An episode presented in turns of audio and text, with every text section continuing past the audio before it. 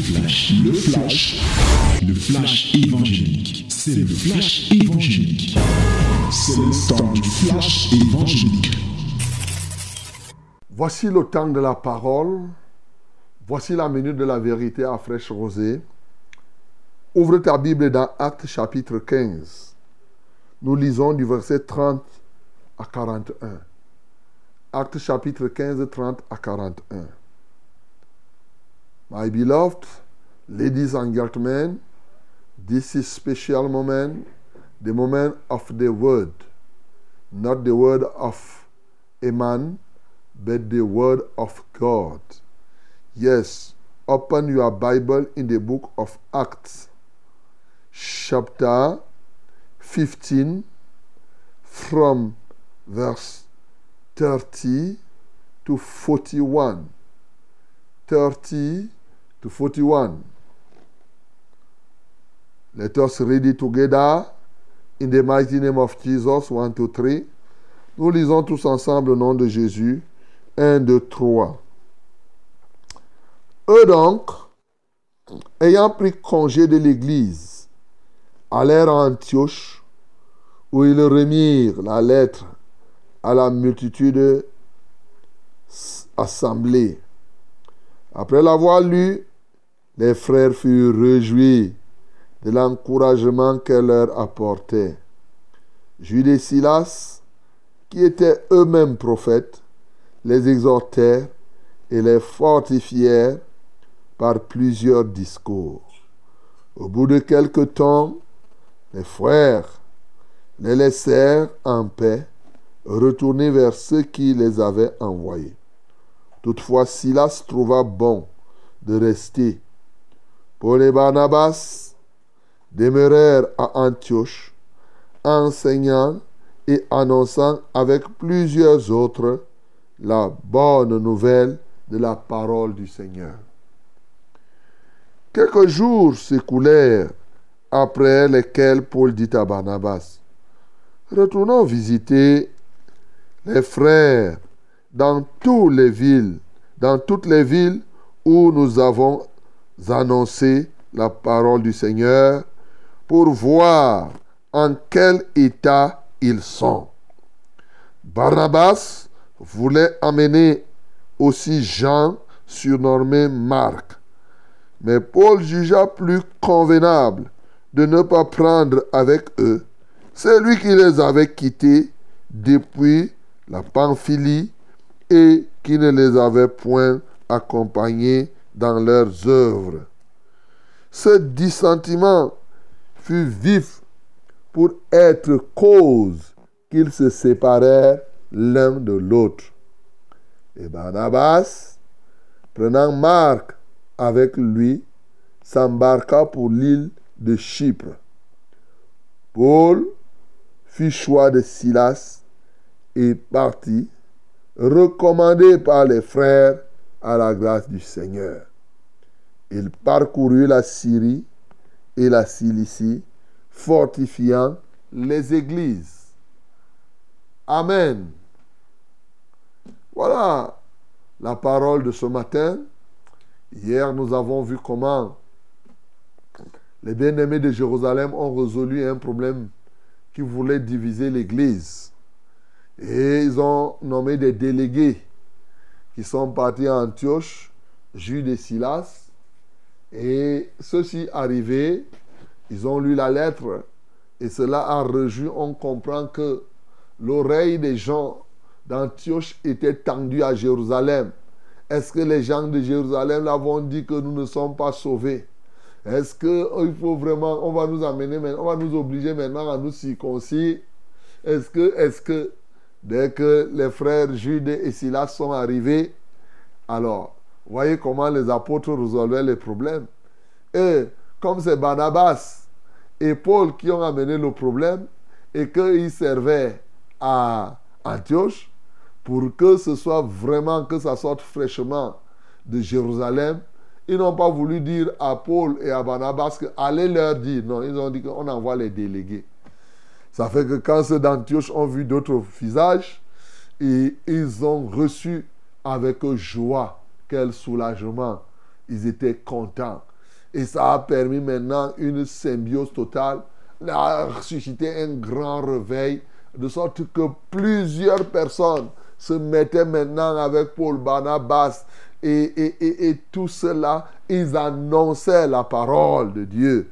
Et comme Jude et, et, Silas étaient des prophètes, ils ont pris la parole pour les exhorter, pour les solidifier encore, de sorte que véritablement l'œuvre a totalement été relancée à Antioche. Voilà ce qui s'est passé. Maintenant, pendant qu'ils sont à Antioche et que l'œuvre avance, Paul se souvient quand même qu'ils ont annoncé l'évangile dans beaucoup de villes. Ils ont même, dans certains endroits, établi des anciens. Il y a des endroits où ils ont nommé, ils ont dit, mais il a dit à Barnabas, tu sais, allons voir. Allons voir. Nous sommes ici à Antioche, mais allons visiter les églises que nous avons, là où nous avons annoncé la parole. Pour voir dans quel état les frères sont. Ils ne partaient pas pour les épier. C'était pour voir est-ce que les frères ont évolué est-ce qu'ils ont rétrogradé? Il y en a peut-être qui ont évolué, d'autres qui ont rétrogradé. Barnabas dit oui, allons. Mais allons quand même avec Marc. Et nous savons que Marc les avait abandonnés depuis la Pamphylie. Dans Acte 13, nous avons vu comment il les avait abandonnés. Et voilà comment les gars, ils partent faire l'œuvre missionnaire, ils font les églises. Maintenant, pour aller visiter, Barnabas dit que non, il faut qu'on prenne Marc, surnommé eh, eh, Jean, surnommé Marc. Voilà. Bien aimé, Marc était le cousin de Barnabas. Voilà le problème. Barnabas va donc dire que allons avec Marc, même comme il, est, il a été rétrograde, il faut qu'on soit avec lui. Paul lui dit que mais comment? Donc quand il fallait faire le travail, le gars l'a fui. Maintenant, il faut simplement aller faire les visites. Lui, il va nous apporter quoi? Quel devait être le rôle de Jean-Marc? Certainement, Barnabas dit que Saul, c'est moi-même qui suis venu te chercher parce qu'au fond, c'est Saul qui est parti. Nous voyons là-bas, nous avons lu que quand Barnabas est arrivé à Antioche et qu'il a vu la grâce de Dieu qui était et que le nombre était, il est parti chercher Saul. Et Saul est venu là ils ont fait l'œuvre et l'œuvre ne faisait que grandir. Certainement, Barnabas lui dit que, mais d'ailleurs, tu m'as trouvé dans la foi. Parce que Barnabas était l'aîné dans la foi de Saul. Il dit, mais je t'ai dit qu'il faut qu'on aille avec Marc. Saul lui dit que quoi? Je dis non. On ne doit pas partir avec lui. Parce que je ne sais pas qu'est-ce qu'il va apporter. Peut-être qu'arriver là-bas, il peut même contaminer aux gens l'esprit de rétrogradation. On ne sait jamais. Donc, je préfère qu'on aille ensemble. D'abord parce que Dieu nous a dit d'aller ensemble, toi et moi, mais pas avec Marc. Ils ne se sont pas accordés. Résultat des courses, c'est que l'un va prendre sa direction et vont se séparer. Mais quand ils vont se séparer, qu'est-ce que Barnabas va faire? Barnabas, lui, va prendre son cousin. Il va aller où? Il va aller à Chypre. Et nous savons que Barnabas, quand on a lu dans le livre des Actes des Apôtres, il était d'où? Il était de Chypre. C'était un lévite, donc un juif, un lévite de Chypre. Donc il va rentrer dans son village. Et la Bible ne nous dit pas que les frères ont même prié pour lui, pour qu'il soit recommandé. Lui, il part au village avec son cousin. Et nous voyons que depuis quand mais à partir de maintenant jusqu'à la fin, on parlera rarement et très difficilement de Barnabas. A dit que comme s'il était parti noyer son ministère là-bas. Pendant ce temps, nous allons beaucoup plus voir comment Paul va agir. C'est vrai qu'il y en a qui disent souvent que oui, c'est parce que Luc était avec Paul, et comme c'est lui qui a écrit les actes des apôtres, il ne pouvait pas écrire les autres. Je ne suis pas toujours d'accord avec cette assertion. Parce que les gens font comme si euh, euh, l'Église... Non. Si Barnabas, ça c'est ma compréhension, si Barnabas à Chypre faisait des choses extrêmement grandes. Ces choses devraient retrouver Paul et bien entendu, Luc aurait pu mettre ça dans les arts des apôtres. Ces choses devraient retrouver par exemple l'église de Jérusalem. Jérusalem devait faire descendre comme ils sont descendus en Samarie, ils sont descendus en Antioche, ils devaient envoyer. Ça devrait être dit. Il est évident que à Chypre, dans son village, je ne dis pas qu'il est parti, peut-être il n'est pas redevenu païen, non. Parce que quand même, il faut reconnaître que quelque part dans 1 Corinthiens 9, Paul parle de lui un peu.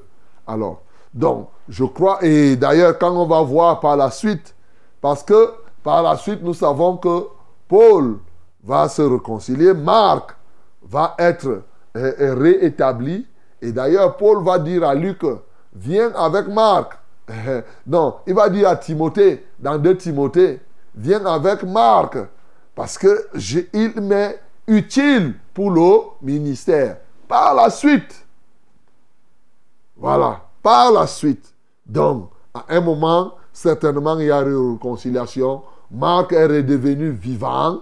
Et quand il est redevenu vivant, alors ils se sont mis ensemble. Et, et, et Paul a d'ailleurs donné les instructions. Quand vous lisez dans le livre de Colossiens chapitre 4, il a dit aux Colossiens, au sujet de Marc, s'il vient parmi vous, recevez-le. Il n'y a pas de problème.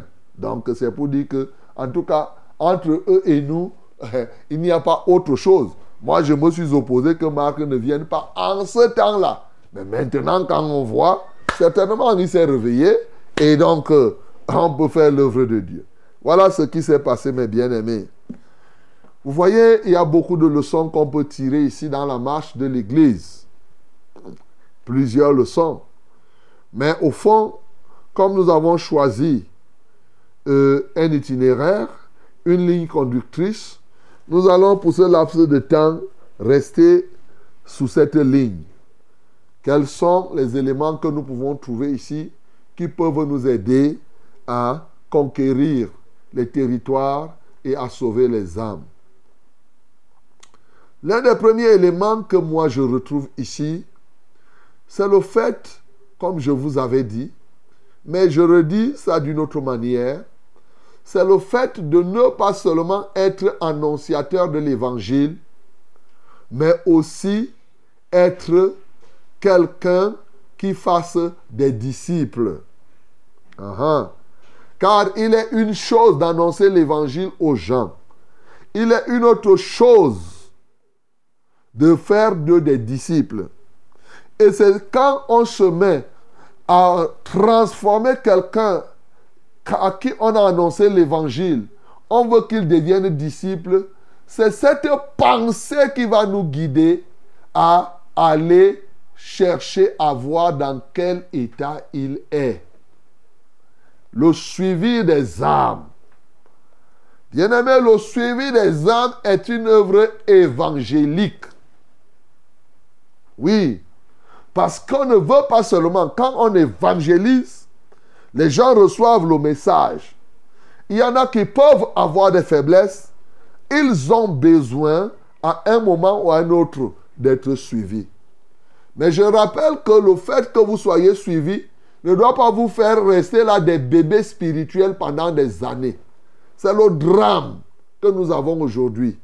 Les gens aiment tellement le suivi qu'ils passent des années, ils vieillissent à l'église et on doit toujours faire leur suivi. On ne doit pas faire le suivi des vieillots comme vous là. Tu es à l'église depuis, tu es là, tu es là. Mais tu dois grandir. On suit le petit enfant et toi aussi on doit te suivre. Et c'est pourquoi les églises ne croissent pas. Parce qu'elles sont remplies de gens qui n'ont que besoin d'être suivis. Alors que toi, tu dois plutôt être un instrument pour le suivi des autres. Oui, mon bien-aimé.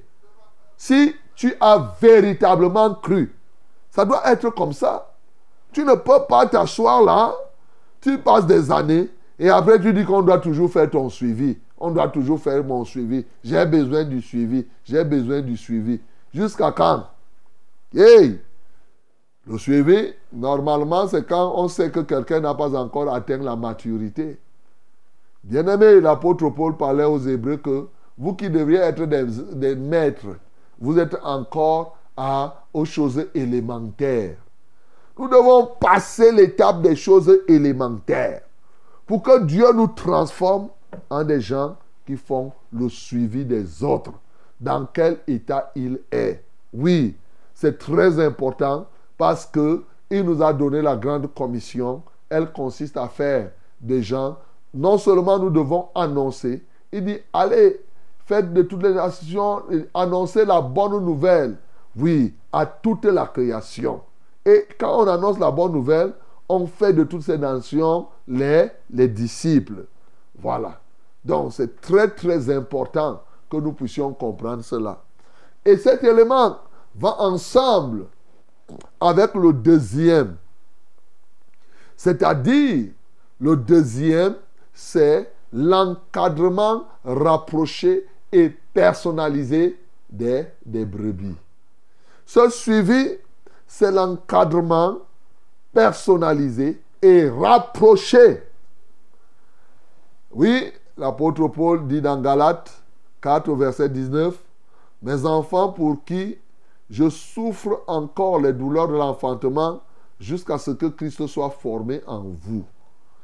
dans la vie, il y a des gens qui grandissent pas rapidement. Alors, quand tu fais le suivi, ceux qui grandissent rapidement, comme on a vu, ils peuvent même être établis comme anciens. Et les autres qui sont lents à comprendre, on les encadre pour qu'ils ne soient pas perdus. Bien-aimés, ce qui dérange l'Église aujourd'hui, c'est justement l'encadrement. L'encadrement des brebis. Les gens se convertissent, mais comment les encadres-tu? C'est très important de savoir que nous devons encadrer les âmes. Oui, tu dois toi-même, pour encadrer les âmes, avoir les éléments qu'il te faut. Oh, oui, lorsque nous enseignons, parce que tu as pour but de transformer une âme nouvelle, c'est-à-dire qu'un bébé, on l'encadre pour qu'il devienne quand même mature. Et alors, il va voler de ses propres ailes. Voilà, c'est ça. On t'encadre. Quand maintenant il peut voler de ses propres ailes. C'est vrai que, vous voyez, le suivi, c'est une chose. Quand on fait le suivi, on fait l'encadrement. Dans ce cadre-là, on commence à ajouter déjà le côté pastoral, c'est une bonne chose, oui. On a évangélisé, c'est vrai. Mais maintenant, il faut qu'ils deviennent des disciples. On doit regarder dans cet encadrement la pratique de la parole de Dieu. Et là où quelqu'un a des difficultés à pratiquer la parole de Dieu, on lui donne des conseils. Là, c'est bon. On conseille, on te dit non, fais comme cela. On apprend à la personne à lire la Bible, à méditer la parole. Voilà, on t'apprend à avoir un cahier de prière, on t'apprend à avoir un cahier de méditation, et ainsi de suite. Tu as des chapitres que tu dois méditer. Donc, on introduit la personne définitivement dans la vie en Christ. Et lorsque maintenant la personne a reçu cela, allez, hop, la personne va grandir et celle-là va aussi devenir un faiseur de disciples. Voilà, bien aimé, ce que tu peux retenir ici. Mais l'un des éléments qui m'a aussi marqué, bien aimé, c'est la formation des équipes évangéliques. La formation des équipes évangéliques. Comment vous faites les équipes évangéliques? Regardez ici, Barnabas et Paul n'avaient pas la même méthode pour former les équipes évangéliques. Barnabas, lui, il va ajouter le sentiment familial. Bien-aimé, comprend que dans l'œuvre de Dieu, les membres de famille biologique ne doivent être ni avantagés ni désavantagés. On doit les traiter justement. Je reprends. Dans l'œuvre de Dieu, les membres de famille biologique ne doivent être ni avantagés ni désavantagés. L'un ou l'autre est une forme de corruption morale. Ce n'est pas bien.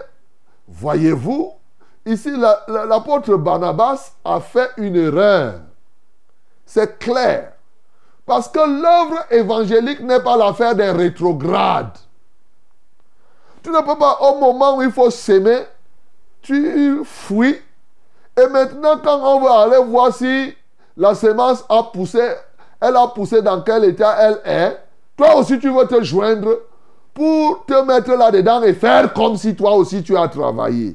Non. Il faut reconnaître qu'ici, Barnabas a fait une erreur qui était pour moi une erreur grave. Cette erreur se commet aujourd'hui parce que dans certaines églises, oui, les gens prennent, soit c'est son épouse, lui il est le pasteur, c'est son épouse qui est pasteuse, et là maintenant, quand lui il est là-bas, il finit de prêcher, c'est sa femme qui doit compter l'argent et mettre dans la poche et il repart avec. Et c'est comme cela que tu vas voir, c'est comme si c'était... Non. Bien-aimé, les membres de la famille biologique ne doivent être ni désavantagés. On les utilise en fonction de leur talent. Ce n'est pas le fait qu'ils soient membres de la famille. Non. S'il est rétrograde, il est rétrograde. S'il est actif, il est actif. On ne doit pas dire que non, c'est quelqu'un quand même de la famille du pasteur. Il faut que, il faut que. Ce problème fait que quoi? Très souvent, parce que les gens ont la mentalité corrompue, leurs yeux sont fixés sur les membres de la famille du pasteur. Qui, s'ils ne sont pas trop actifs, toi, tu vas aller rétrograder. Parce que tu, après, tu vas dire, son cousin même, sa fille même est comment? Ainsi de suite. Bien aimé, ce n'est pas comme cela. Vous n'êtes pas nés le même jour. Vous n'avez pas la même étoile.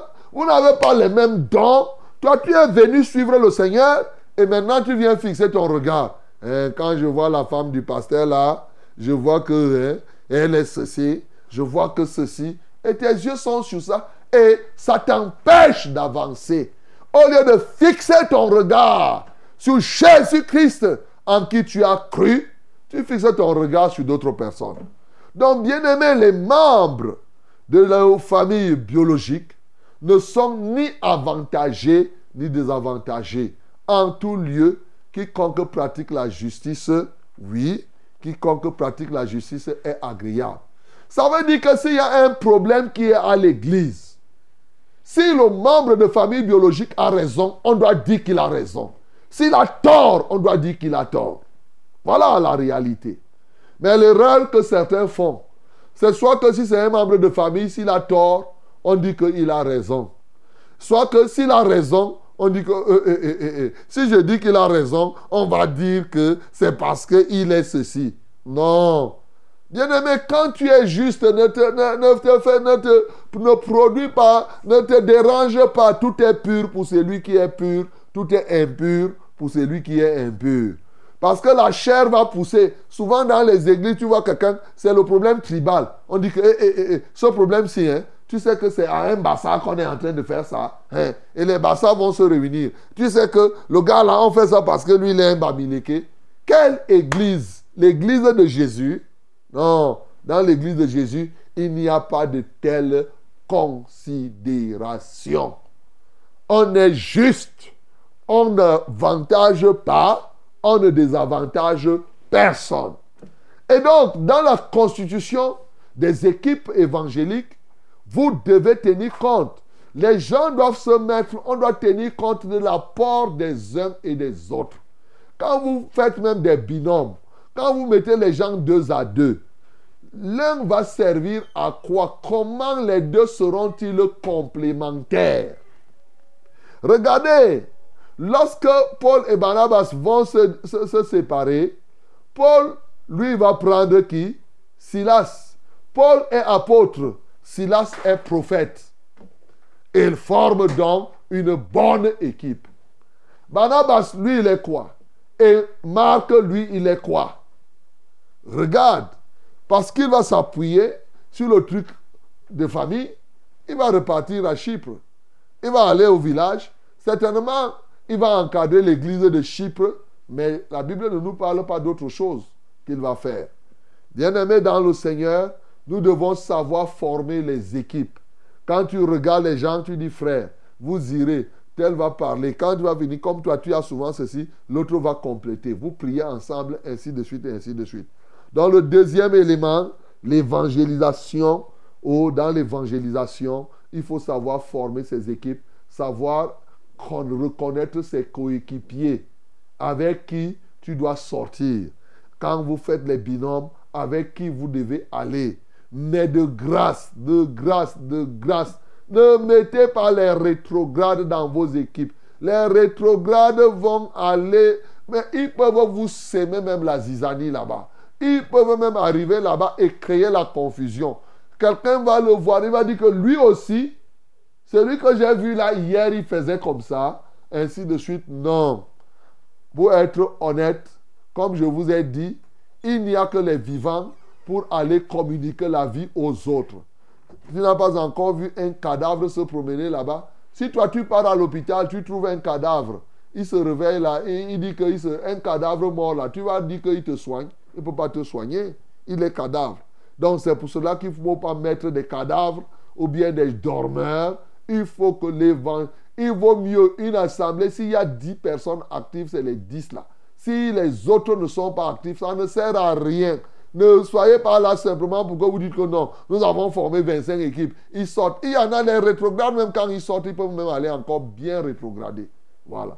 C'est très important. Ne dites pas que c'est en, en évangélisant qu'il va se réveiller. Non On se réveille d'abord avant d'aller évangéliser. Ce n'est pas en allant évangéliser qu'on se réveille. Ce n'est pas ça. Ce n'est pas ça, mon bien-aimé. Ça, c'est très important. Vous devez comprendre. Le troisième point, ou bien le dernier que je veux signaler, ici, c'est être sincère avec ses coéquipiers. Être sincère. Paul a été sincère avec Barnabas.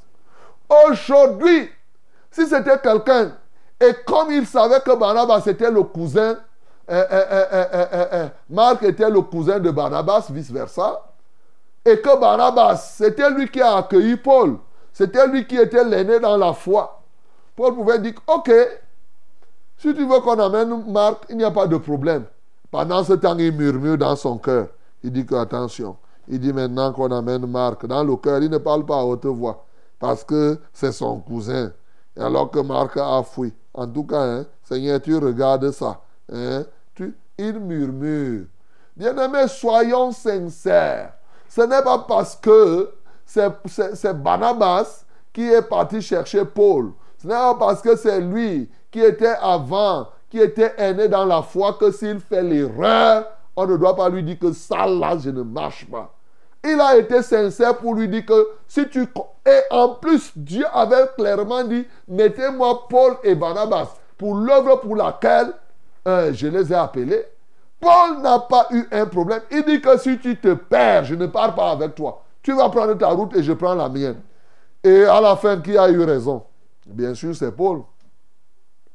Paul va prendre Silas, mais quelques temps après, comme on va voir, il aura Timothée. Et c'est comme ça que l'œuvre va grandir au travers de ses mains. Vous-même, vous voyez qu'aujourd'hui, c'est clair que euh, Barnabas, il a fait ce qu'il a fait. Mais si on devrait les comparer, l'apôtre Paul dit que j'ai travaillé plus que tous. Toutefois, non pas moi, mais selon la grâce qui m'a été donnée. Bien-aimés, soyons sincères. Tu n'es pas d'accord, il faut exprimer ton désaccord. Faut pas, faut pas être là, tu n'es pas, tu te morfonds là dans le cœur, tu tournes, tu fais semblant, tu ne veux pas, et il y a des gens qui sont là. Non, tu es même. Quand tu n'es pas d'accord, non, je ne suis pas d'accord. Voici ma. Tu exprimes. Maintenant, si on te donne les arguments convaincants, ok, par rapport à la parole. Mais si c'est que c'est ceci, tu leur dis que non, là vous, avez, vous, êtes en train de vous planter. On ne peut pas faire des choses comme ça. Voilà, mes bien-aimés, des éléments qui vont vous aider à conquérir les territoires, à gagner les âmes. Je vous ai dit, que nous devons être sincères avec nos coéquipiers. S'il fait une faute, il faut le lui dire. S'il fait une erreur, il faut le lui dire. S'il y a quelque chose, il ne faut pas garder, il ne faut pas avoir des ressentiments, des choses dans le cœur. Non, encore avec un coéquipier. Un, un. Deux, vous devez être unis. Et pour être unis, s'il y a un point, vous mettez d'abord, regardez, vous arrêtez, vous mettez d'abord les choses claires. Je vous ai dit qu'il faut savoir former les équipes. On ne met pas n'importe qui dans n'importe quelle équipe. Mais surtout, veillez à, ne pas faire les équipes avec les rétrogrades, avec ceux-là qui ne pratiquent pas la saine doctrine. Tu envoies quelqu'un évangéliser alors que la personne n'est même pas affermie. C'est pour jeter la personne en pâture. C'est pour que la personne s'égare. Non, nous ne devons pas faire ça. Je t'ai dit aujourd'hui aussi que le suivi rapproché et personnalisé des âmes fait partie de l'œuvre évangélique. Il ne faut pas seulement annoncer l'évangile, mais il faut faire le suivi et faire un encadrement rapproché jusqu'à ce que Christ soit formé dans la vie de cette personne. Voilà ce que le Seigneur a fait pour nous. Voilà ce que les apôtres qui nous ont précédés l'ont fait.